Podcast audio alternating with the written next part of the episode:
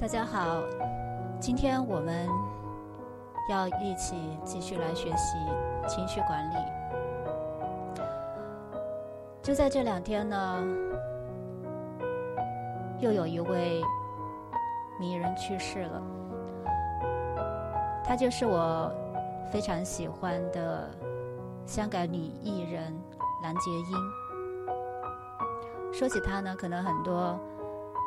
年轻人都不太知道，但说起她演的《大话西游》里面的春十三娘，还有更早的《大时代》里面的那个坚毅的女性，结局悲惨，好像映射了她的现实。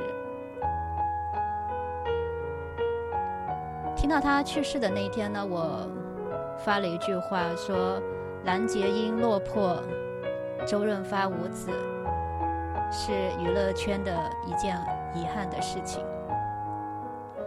到今天呢，还有微友在讨论，为什么她当初那么美，然后也有那么多的人帮助她，也有那么好的工作的机会，为什么结局会这么悲惨呢？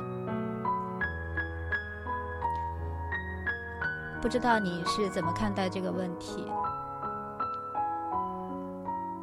从心理学的角度呢，一个人他要过上比较平稳的一个生活，需要两大系统。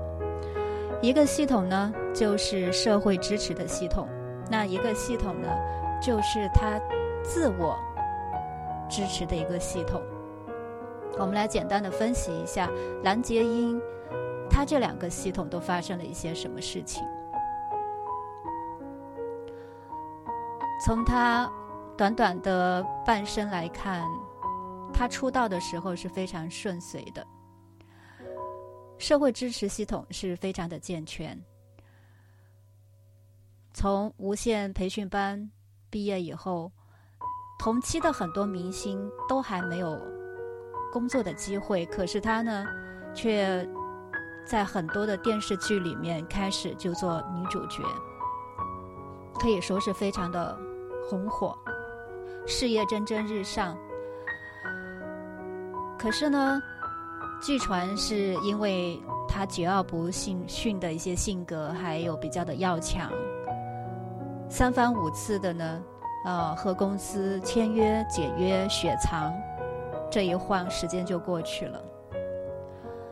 等他再次事业崛起以后。九五年演了周星驰的《大话西游》春十三娘这个角色，确实是让人非常的惊艳。可是呢，在那几年又发生了一系列的不幸的事件，她的父母去世了，她的男朋友两位男朋友自杀了，可以说这是人生当中非常大的一个打击。还有，他早年遭受过性侵犯的事情。一个人在面临一系列的这样生活的意外打击，确实是比较难承受的。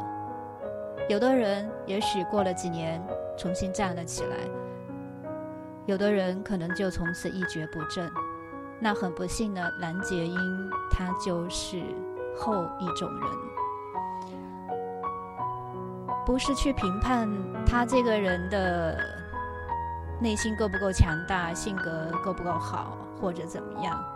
我们只是经由他的经历来分析他的自我支持的系统崩溃以后一蹶不振，让人惋惜。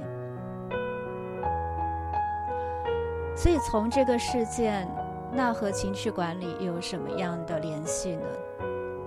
我们应该意识到，人生的无常和变化其实是非常的正常的。不要说是这样的艺人，我们每一个人，不管年龄怎么样，做什么样的工作，都会遭遇到挫折和挫败。那如果这个事件比较严重而没有处理呢，就会影响到。我们的自我支撑的系统，所谓的负面情绪，甚至是毁灭性的负面情绪，也就是经由这些事件而来的。所以，我们了解自己的情绪从何而来是非常重要的一件事情。